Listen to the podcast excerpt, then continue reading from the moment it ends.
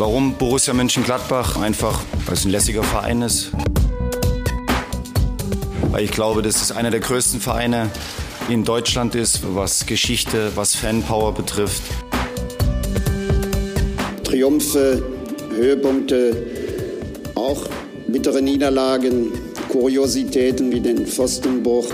Mittwoch, der 2. Dezember 2020, der Tag nach der ersten Champions League-Niederlage von Borussia in dieser Spielzeit 2 zu 3 gegen Inter Mailand. Viele Tore, fast genauso viele strittige Szenen.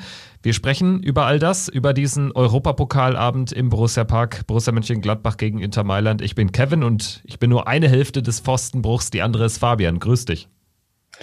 Ja, grüß dich, Kevin. Ja, jetzt hat man ein wenig Zeit, die erste Enttäuschung einmal zu verdauen. Ja, Borussia gestern ein ganz gutes Spiel gemacht, denke ich. Am Ende hat es nicht gereicht. Äh, da war die Enttäuschung natürlich gestern dann erstmal riesig, nicht nur bei Spielern, Verantwortlichen, sondern ich denke auch bei allen Fans und bei euch auch allen zu Hause. Ähm, genauso wie bei uns. Ähm, ja, war bitter. Man hatte sich ja so viel vorgenommen irgendwie und man hatte ja äh, diese Chance gestern, diese, dieses historische Ergebnis, diesen, diesen Sieg zu feiern und damit gestern schon Historisches zu schaffen.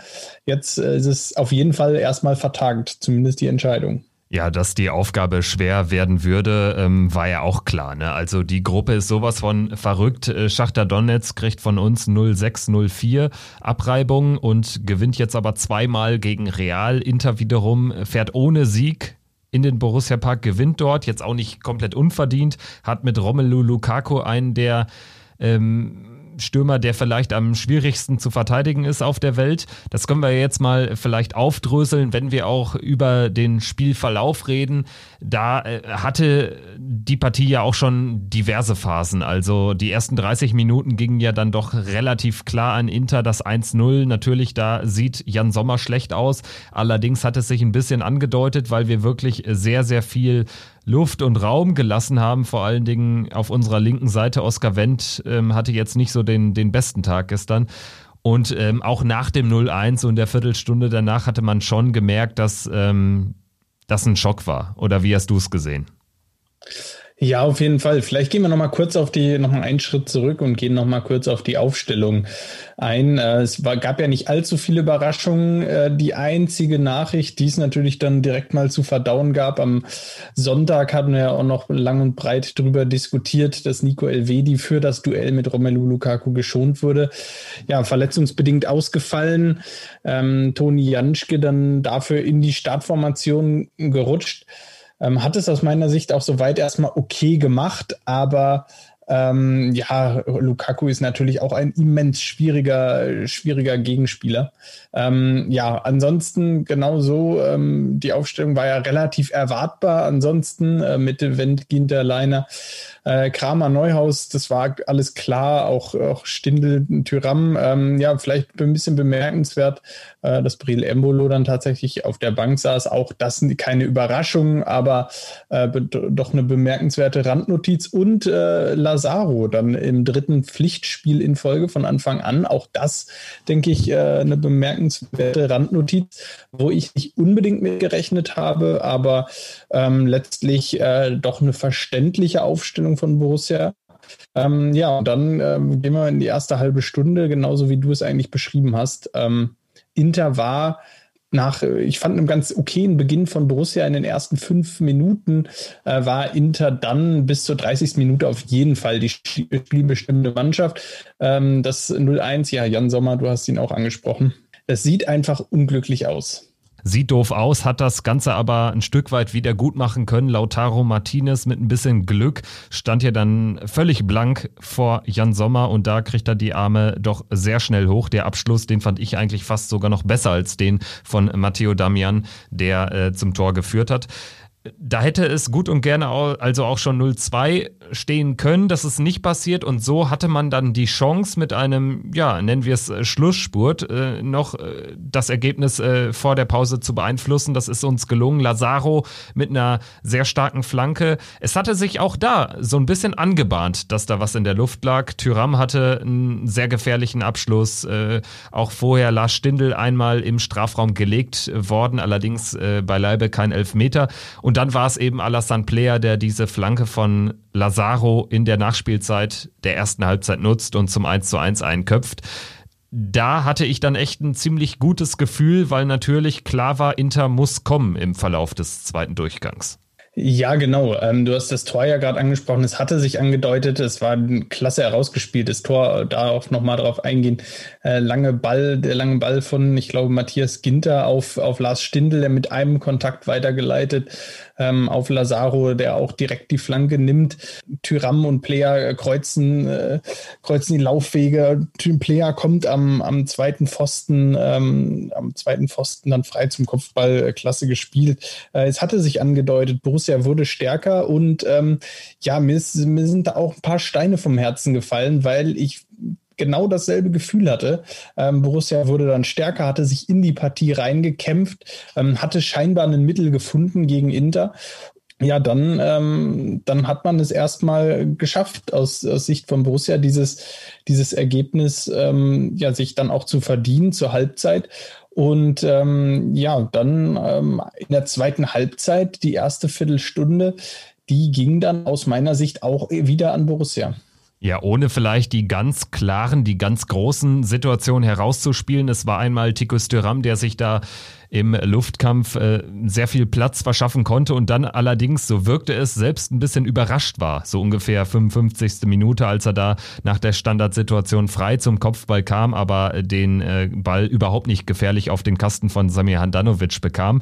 Ansonsten ja, ich fand auch, dass wir vor allen Dingen im Mittelfeld deutlich mehr Zugriff hatten und dementsprechend dann auch durch Ballgewinne im Mittelfeld den Ball immer mal wieder zumindest nach vorne treiben konnten. Tikus Thuram war äh, ähm, auch besser ins Spiel integriert, konnte dann auch häufig äh, mal ins Dribbling gehen. Lasso Player schafft das natürlich dann automatisch auch ein paar Räume, also das hat mir gut gefallen. Gerade Flo Neuhaus und Chris Kramer sind da mit ähm, wirklich guten Ballgewinnen im Mittelfeld immer wieder aufgefallen aufgefallen. Und was natürlich auch damit reinspielt, und darüber sollten wir auch reden, die Einwechslung von Dennis Zakaria. Verletzungsbedingt, leicht angeschlagen, Toni Janschke raus in der Halbzeit. Damit einher ging dann auch ein Systemwechsel. Man hat dann auf Dreierkette umgestellt, hat Zakaria zwischen Ginter und Leiner in die Innenverteidigung als zentralen Innenverteidiger geparkt das Ganze ist insofern offensiv, wenn wir das betrachten, schon aufgegangen, weil äh, mir Dennis Zakaria da zwar natürlich leicht zurückgezogen, in leicht zurückgezogener Rolle, ähm, aber doch ähm, ja sehr gefährlich vorkam, auch im Spiel nach vorne und immer mal wieder was initiieren konnte. Allerdings defensiv hat es nicht so ganz gefruchtet, wenn wir da auf Romelu Lukaku schauen, der sich zweimal hat durchsetzen können.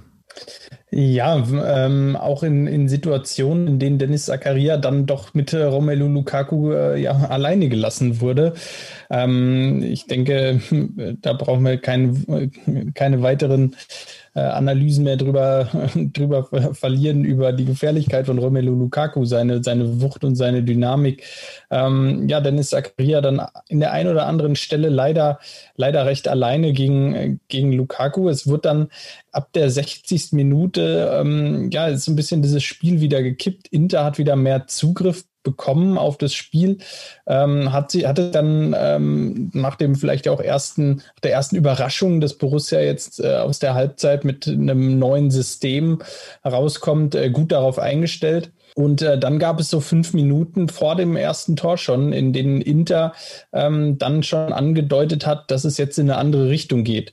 Ja, und ähm, dann ähm, fällt das 2 zu 1 für Inter letztlich eigentlich aus einer Situation, ähm, wo man sagen muss, dass Borussia da den Ball äh, im Grunde genommen schon äh, ja, sehr gut geklärt hat.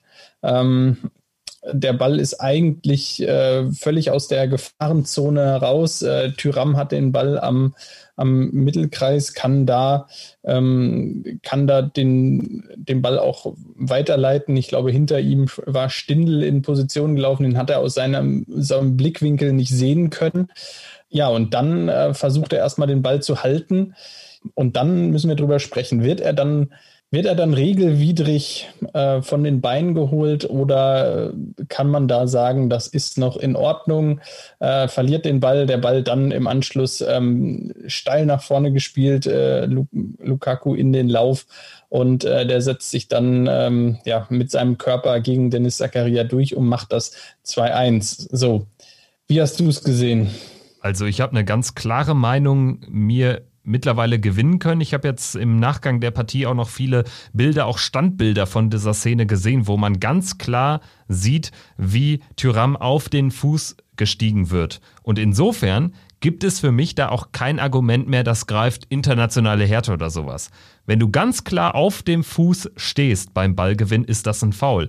Ich gebe aber auch zu, dass ich diese Szene nicht so kritisch gesehen habe, so in, während des Spiels und während man dann die erste Wiederholung der Spielsituation gesehen hat. Da war ich noch relativ relaxed und habe gesagt, ja, okay, okay, kann man so oder so entscheiden und im Zweifel dann vielleicht auch für die angreifende Mannschaft.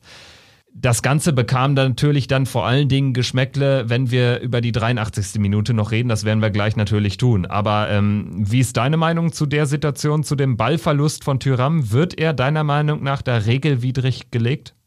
Ähm, in der ersten Situation, äh, in der ersten, im ersten Moment dachte ich auch, ähm, kein Foul. Ähm, am Ende sieht man natürlich ganz klar, wie, wie ihn da drei Spieler bearbeiten, äh, ihn auch treffen ja, dann äh, finde ich, sollte es sich der Schiedsrichter, er sollte zumindest mal ein Signal auch vom, äh, vom Videoreferee bekommen, der ihm dann sagt, hey, also die treffen ihn schon ähm, und schau es dir halt einfach mal an.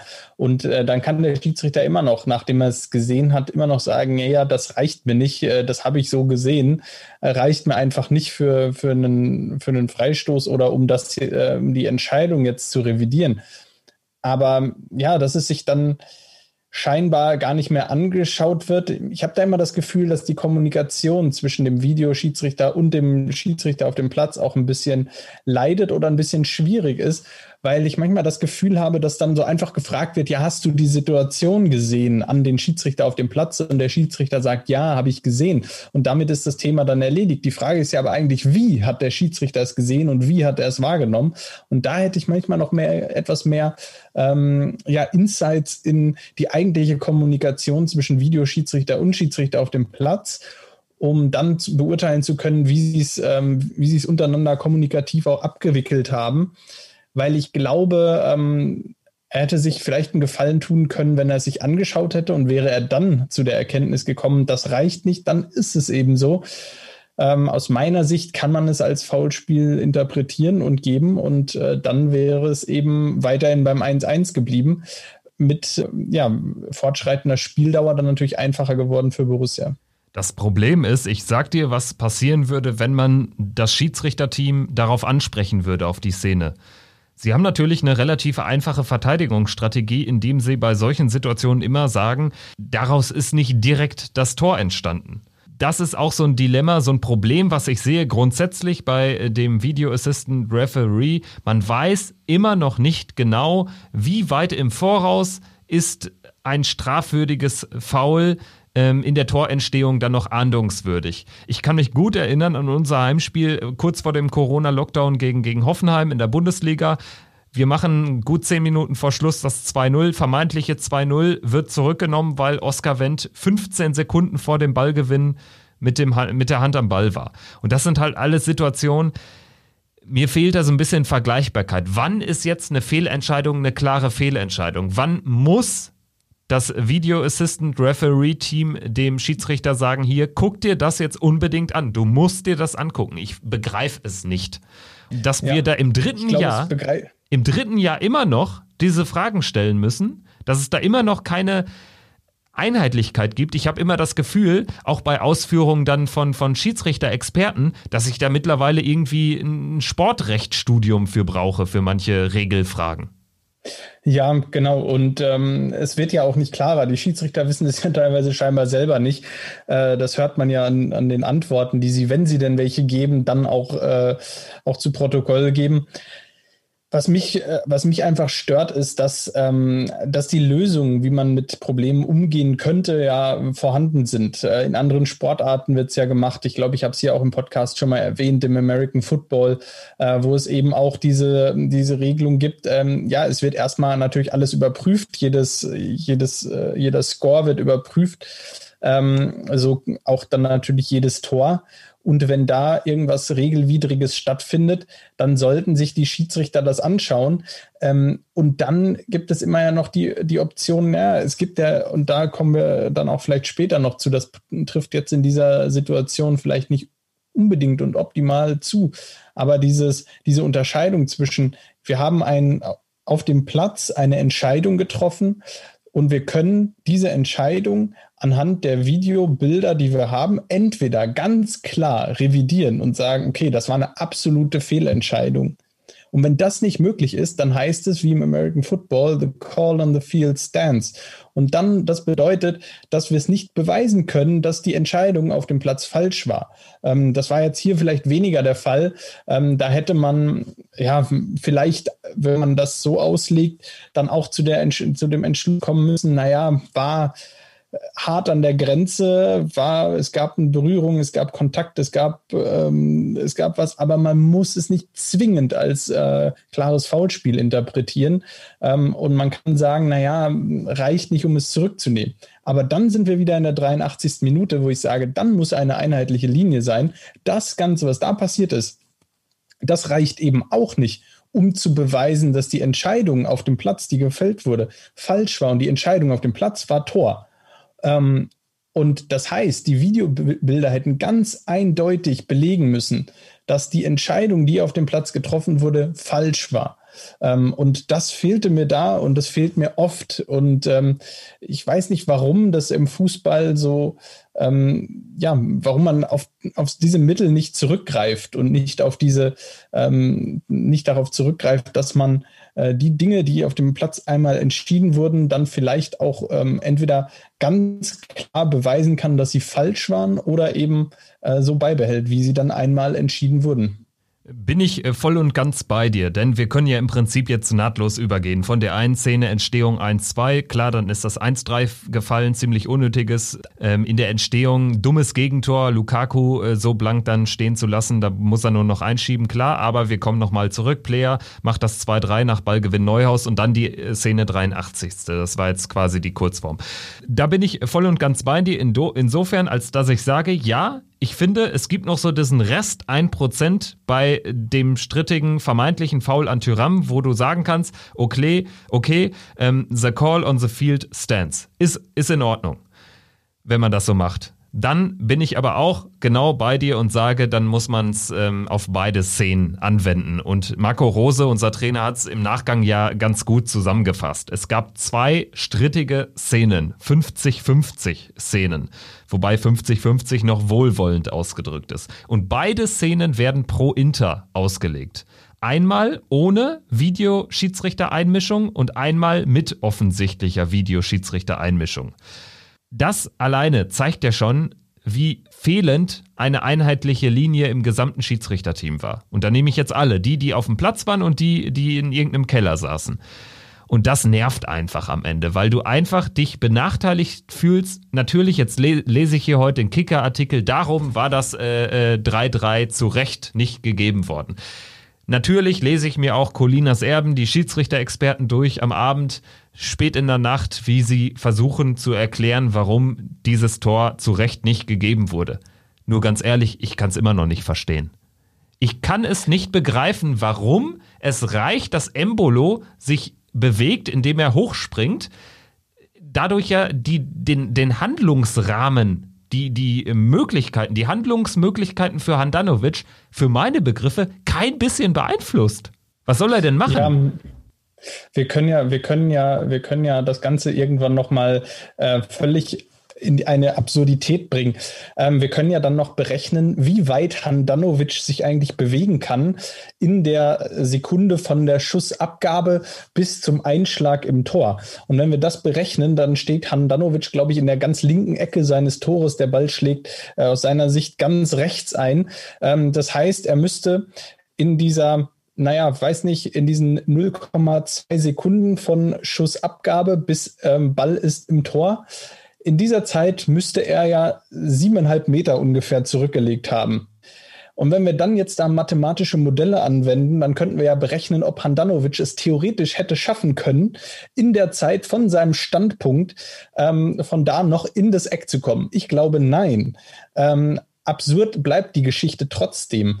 Ähm, und ich kann das, ich kann verstehen, wenn da, wenn mir da Colinas Erben und wenn mir da ähm, auch die Schiedsrichter-Experten sagen, ja, das stimmte schon so regeltechnisch. Ja, natürlich. Ich kann das auch verstehen, dass, ähm, dass Handanovic äh, natürlich auf Embolo reagieren muss, falls er drankommt. Aber, und das ist der entscheidende Punkt, der Schiedsrichter auf dem Feld hat gesagt, Tor er muss eine ganz klare, äh, die Beweislast, die er antreten muss, aus meiner Sicht, ist ganz klar zu sagen, okay, das, was ich da entschieden habe, war offensichtlich falsch. Und das fehlte mir da einfach. Ähm, wenn es andersrum gepfiffen worden wäre, hätte der Schiedsrichter auf dem Feld gesagt, es ist abseits. Ähm, und er hätte es sich angeschaut, dann hätte er zu dem Entschluss kommen müssen, okay, er kann es nicht klar beweisen, dass das kein Abseits ist. Er muss es als Abseits geben. So, und das ist einfach eine ganz, ganz schwierige Entscheidung, indem wir durch dieses Videostudium eben keinen Beweis haben können, ob das richtig oder falsch war. Es war eine situative Entscheidung, die aus meiner Sicht dann weiterhin beim Schiedsrichter bleiben muss. Und das war hier nicht der Fall. Der Schiedsrichter hat seine Entscheidung revidiert aufgrund von äh, verlangsamten Bildern, aufgrund von, ähm, von verschiedenen Einstellungen. Und das ist das, was aus meiner Sicht den Videobeweis so schlimm für den Fußball macht und was den Fußball zum Teil auch stark kaputt macht. Und man könnte sich da als Fußball, als Verbände, ähm, könnte man sich einen Riesengefallen tun, indem man diese, diese Dinge klar einschränkt und, ähm, und da klarere Regelungen für findet und dann in so einem Fall sagt, okay, wenn der, wenn der Schiedsrichter auf dem Platz abseits sagt, es ist abseits, dann geht aus den Videobildern nicht hervor, ähm, dass er damit falsch lag, dann ist es abseits. Wenn er sagt, es ist Tor, dann geht aus den Videobildern nicht klar hervor, dass er falsch lag, dann ist es ein Tor. Und ähm, damit läge dann die Entscheidungsgewalt ähm, wieder beim Schiedsrichter auf dem Platz, der es in der Situation in, der, in aller Spontanität entscheidet, weil offensichtlich sind wir ja nach Studium der Bilder immer noch nicht wirklich viel schlauer. Ich sag mal so, wir können einen Punkt hintermachen und äh, das ganze Themengebiet abschließen mit deinem flammenden Plädoyer gegen den Videobeweis und sagen, Fußball muss nicht nur bezahlbar sein, sondern vielleicht auch verständlich sein. Das wäre hilfreich in Zukunft den, genau, den Videobeweis ja auch, auch anwenden, aber vernünftig, mein Gott. Ähm, und das ist ich, aus meiner Sicht in, in Teilen gar nicht so schwer. Ähm, ich, man macht es sich dann eine stärkere Wissenschaft raus, als, als es ja eigentlich sein sollte. Ganz genau. Und naja. ähm, ja, das 3-3 ist dann auch nicht mehr gefallen. Im Gegenteil, es gab dann sogar noch äh, einen Aufreger in der letzten Szene des Spiels, als dann der wirklich letzte Ansatz von einem Angriff auch abgepfiffen wurde, obwohl die Italiener natürlich gar nichts gegen dieses Verhalten in der sechsminütigen Nachspielzeit, dass man da versucht, alles rauszuholen. So extrem äh, fand ich es gar nicht, gerade für italienische Verhältnisse, dass sie da so extrem auf dem Boden lagen. Aber natürlich gab es keine de facto sechs Minuten Nachspielzeit. Zwei, drei Minuten in der Nachspielzeit ist gefühlt nichts passiert. Auch praktisch, eine Minute hätte man schon noch oben drauf geben müssen. Und vor allen Dingen war es ja sogar im Ansatz noch gefährlich, aber Danny Makeli, der niederländische Schiedsrichter, hat bei 6-0-1 plus 6-0-1 dann tatsächlich abgepfiffen das muss ich auch sagen. Also damit musst du dann eben rechnen als Schiedsrichter, dass dann alle auf dich zurennen. Das zeigt mir so ein bisschen, dass er auch äh, es ein bisschen vielleicht drauf angelegt hat. Also ähm, Sandro Wagner und der, der Uli Hebel, die Kommentatoren bei The Zone, hatten schon irgendwie nach fünf Minuten so ein bisschen was zum Schiedsrichter gesagt. Oder ich glaube, nachdem er in der neunten Minute Stindel gelb gegeben hat, dass Makeli jemand ist, der das auch so ein bisschen will. Also ähm, vielleicht so ein leicht äh, arrogantes Auftreten äh, auch hat. Und das hat er unter unter Beweis gestellt. Sagen wir es so. Schauen wir doch vielleicht jetzt noch auf die Situation in dieser Gruppe. Es geht nächste Woche dann nach Madrid ins Alfredo Di Stefano Stadion, in das kleine Schwesterchen vom Santiago Bernabeo. Entscheidendes Spiel. Wir gewinnen mit einem Sieg definitiv die Gruppe und kommen mit einem Unentschieden definitiv weiter. Das war es allerdings schon an unkomplizierten Szenarien für diesen letzten Spieltag. Wie ist dein Gefühl? Ja, es ist alles drin. Ähm, wir haben ja, wir wurden ja gestern dann auch alle mal, mal wieder von Schacht ja überrascht. Nach, äh, nach dem 0 zu 10 gegen Borussia äh, gewinnen sie zum zweiten Mal gegen Real. Ähm, eine völlig absurde und verrückte Gruppe. Ähm, außer dass Borussia äh, das Überwintern in Europa gesichert hat, ist ansonsten in dieser Gruppe noch gar nichts sicher. Also das ist einfach für mich das, das Absurde. Inter hat noch die Chance weiterzukommen. Ähm, Real und Donetsk können so sowohl weiterkommen als auch ganz rausfliegen, in die Europa League kommen. Es ist noch alles drin, es ist noch alles möglich. Es kann immer noch passieren, dass am Ende sich die beiden Favoriten äh, Real und Inter mit Hals- und Beinbruch ähm, am Ende doch noch durchsetzen und doch in doch eine Runde weiterkommen. Es kann aber auch sein, dass Borussia äh, dieses Spiel in Madrid einfach ähm, so angeht, wie sie die letzten Spieler angegangen sind. Und ähm, dann sage ich mal so, ähm, haben wir jetzt gesehen, ist Real Madrid aktuell keine unverwundbare Mannschaft. Ja, und Bäume ausreißen tun sie auch nicht. Also nicht nur in der Champions League, sondern auch in der spanischen Liga. Zwar haben sie den Classico gewonnen, das war, glaube ich, ja ähm, vor dem Hinspiel gegen, gegen Borussia. Jetzt haben sie zum Beispiel aber auch zu Hause gegen Alaves verloren. Sie äh, krebsen im Prinzip durch die äh, Liga in Spanien und haben jetzt auch ein schwieriges Spiel äh, vorab am Samstag bei Sevilla, habe ich noch extra mir angeschaut. Das ist sicherlich, äh, wir kennen ja die knüppelharten Andalusier, auch keine so einfache Aufgabe. Da wirst du wahrscheinlich jetzt auch nicht großartig schonen können. Danach hast du, glaube ich, das Derby im Schlepptau mit Atletico, also auch für, für Real eine schwierige Situation.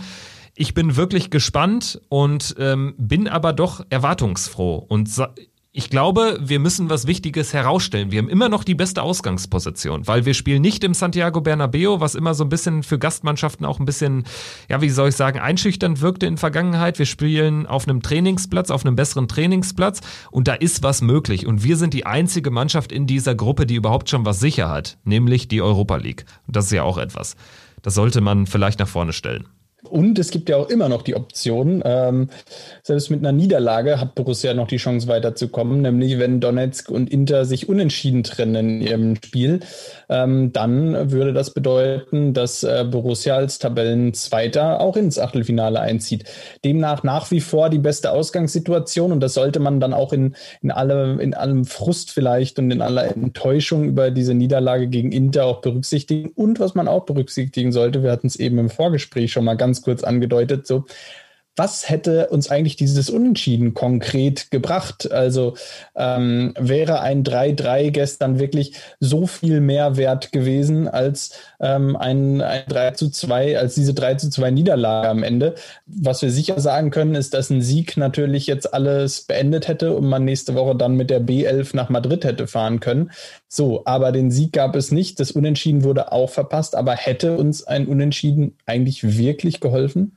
Ist natürlich sehr viel Konjunktiv, weil das 3-3 wäre natürlich auch zu einem Zeitpunkt gefallen, wo man dann noch Optionen gehabt hätte, um vielleicht das Spiel sogar noch zu gewinnen, weil Inter hätte mit einem Unentschieden bei uns nicht mal mehr die Europa League erreichen können am letzten Spieltag. Also insofern sehr, sehr viel Konjunktiv, aber ich stimme dir natürlich grundsätzlich zu. Man sollte sich jetzt nicht zu sehr an diesem aberkannten 3 3 aufhängen und lieber die Kräfte bündeln für Real. Und diesen Eindruck, diesen überraschend positiv gestimmten Eindruck hat die Mannschaft ja auch wirklich vermittelt. Also Chris Kramer war ja sehr, sehr reflektierend schon in der ersten Analyse bei The Zone und Flo Neuhaus hat auch gesagt, ja, dann machen wir es jetzt in Madrid klar. Marco Rose ähm, hat ähnliche Worte angeschlagen. Und ich bleibe optimistisch. Ähm, bevor wir jetzt den finalen Haken hinter die Champions League Woche machen, würde ich sagen, äh, wir geben jetzt noch eine Note für Spiel, weil ich bin ja dafür bekannt, das gerne mal zu vergessen. Bevor wir über Freiburg sprechen, ähm, Fabian, deine Note für den Auftritt gegen Inter?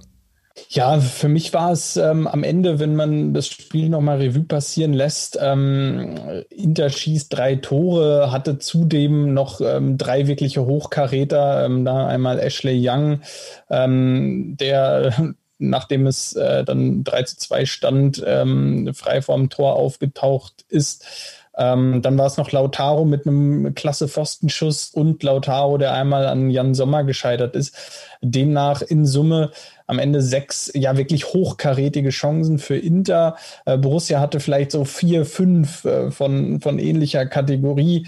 Ähm, ein Spiel, das durchaus auch hätte dann unentschieden ausgehen können. Letztlich hat Inter es dann, dann am Ende gewonnen.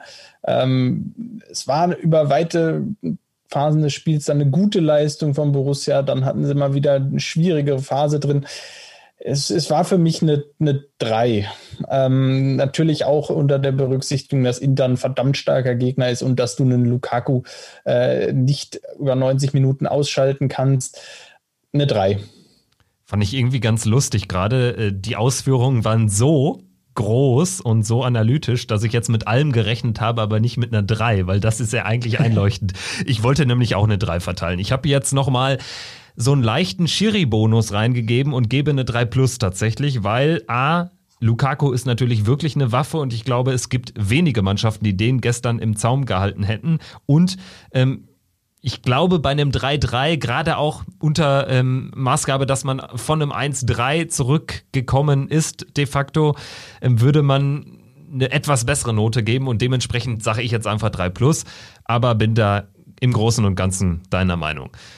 Jetzt hat das Spiel auch noch leichte Auswirkungen natürlich oder vielleicht auch größere Auswirkungen auf unser nächstes Bundesligaspiel am Samstag in Freiburg. Es sind ein paar Tage dazwischen, also der Kraftfaktor, gerade auch weil wir grundsätzlich dann schon, ja, die eine oder andere Rotation bewerkstelligen können, sollte jetzt nicht der größte Faktor sein, aber natürlich ist der Blick vielleicht auch schon gen Madrid gerichtet und wir stehen vielleicht vor einem Engpass in der Innenverteidigung.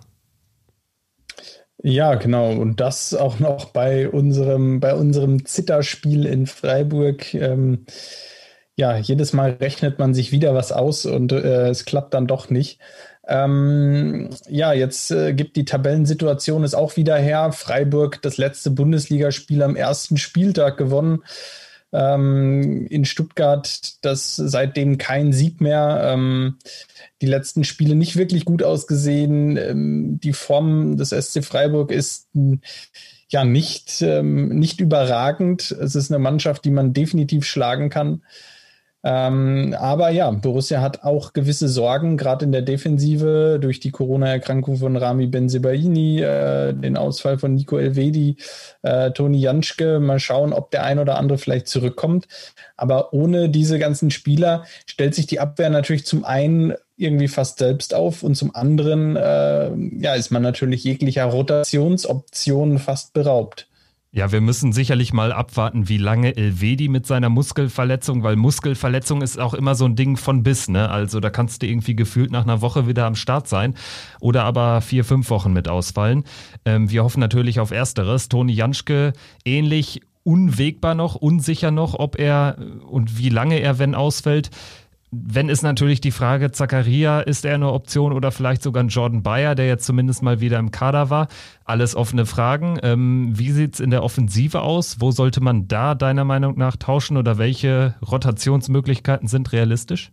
Ja, ähm, auf der einen Seite ist es natürlich Breel Embolo, der, der jetzt gestern nicht allzu lange gespielt hat, der wieder reinkommen könnte äh, vorne. Ansonsten die üblichen Verdächtigen Wolf und Hermann, die jetzt äh, gestern, äh, die jetzt auch die letzten Spiele, äh, Hermann, der ja jetzt äh, gegen ähm, in der Bundesliga zuletzt ähm, von Anfang an gespielt hat, aber ähm, ja, also es gibt auf jeden Fall Optionen, ähm, nochmal an der einen oder anderen Stelle zu tauschen. Ich kann mir vorstellen, dass das Tyram Player ähm, Lazaro vor allem auch eine Pause bekommen. Lazaro, wie eben angesprochen, dreimal von Anfang an gespielt. Ähm, ich kann mir vorstellen, dass da in die Richtung was passiert, aber ich halte diese Aufstellung gegen Freiburg für ziemlich unberechenbar.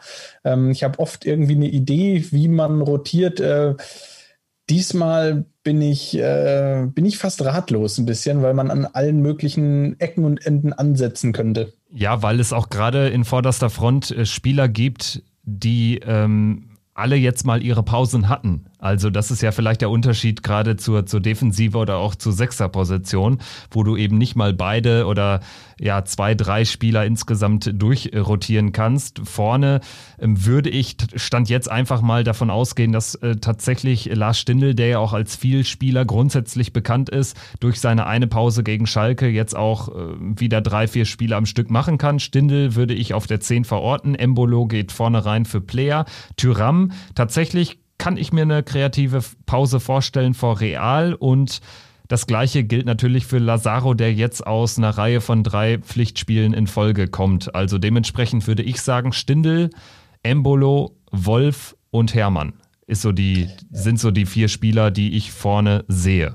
Würde ich unterschreiben und ich kann mir vorstellen, dass auch Florian Neuhaus in Freiburg eine Pause kriegt und Dennis Zakaria dafür startet und dass man dann in Freiburg ähnliches Spiel wie in Mainz damals, dass man in Freiburg dann startet und sich dann mit äh, Tyram, Player, Neuhaus äh, dann die Option offen hält, äh, nochmal ähm, in der 60., 70. Minute, wenn es nicht wie gewünscht läuft, von außen nochmal entscheidenden Einfluss auf das Spiel zu nehmen, um das Spiel gegebenenfalls zu drehen. Ja, und drei Punkte wie in Mainz, das wäre eine Rarität in Freiburg. Es ist wohl oder mit ziemlicher Sicherheit die letzte Chance, dort im Schwarzwaldstadion drei Punkte zu entführen für uns.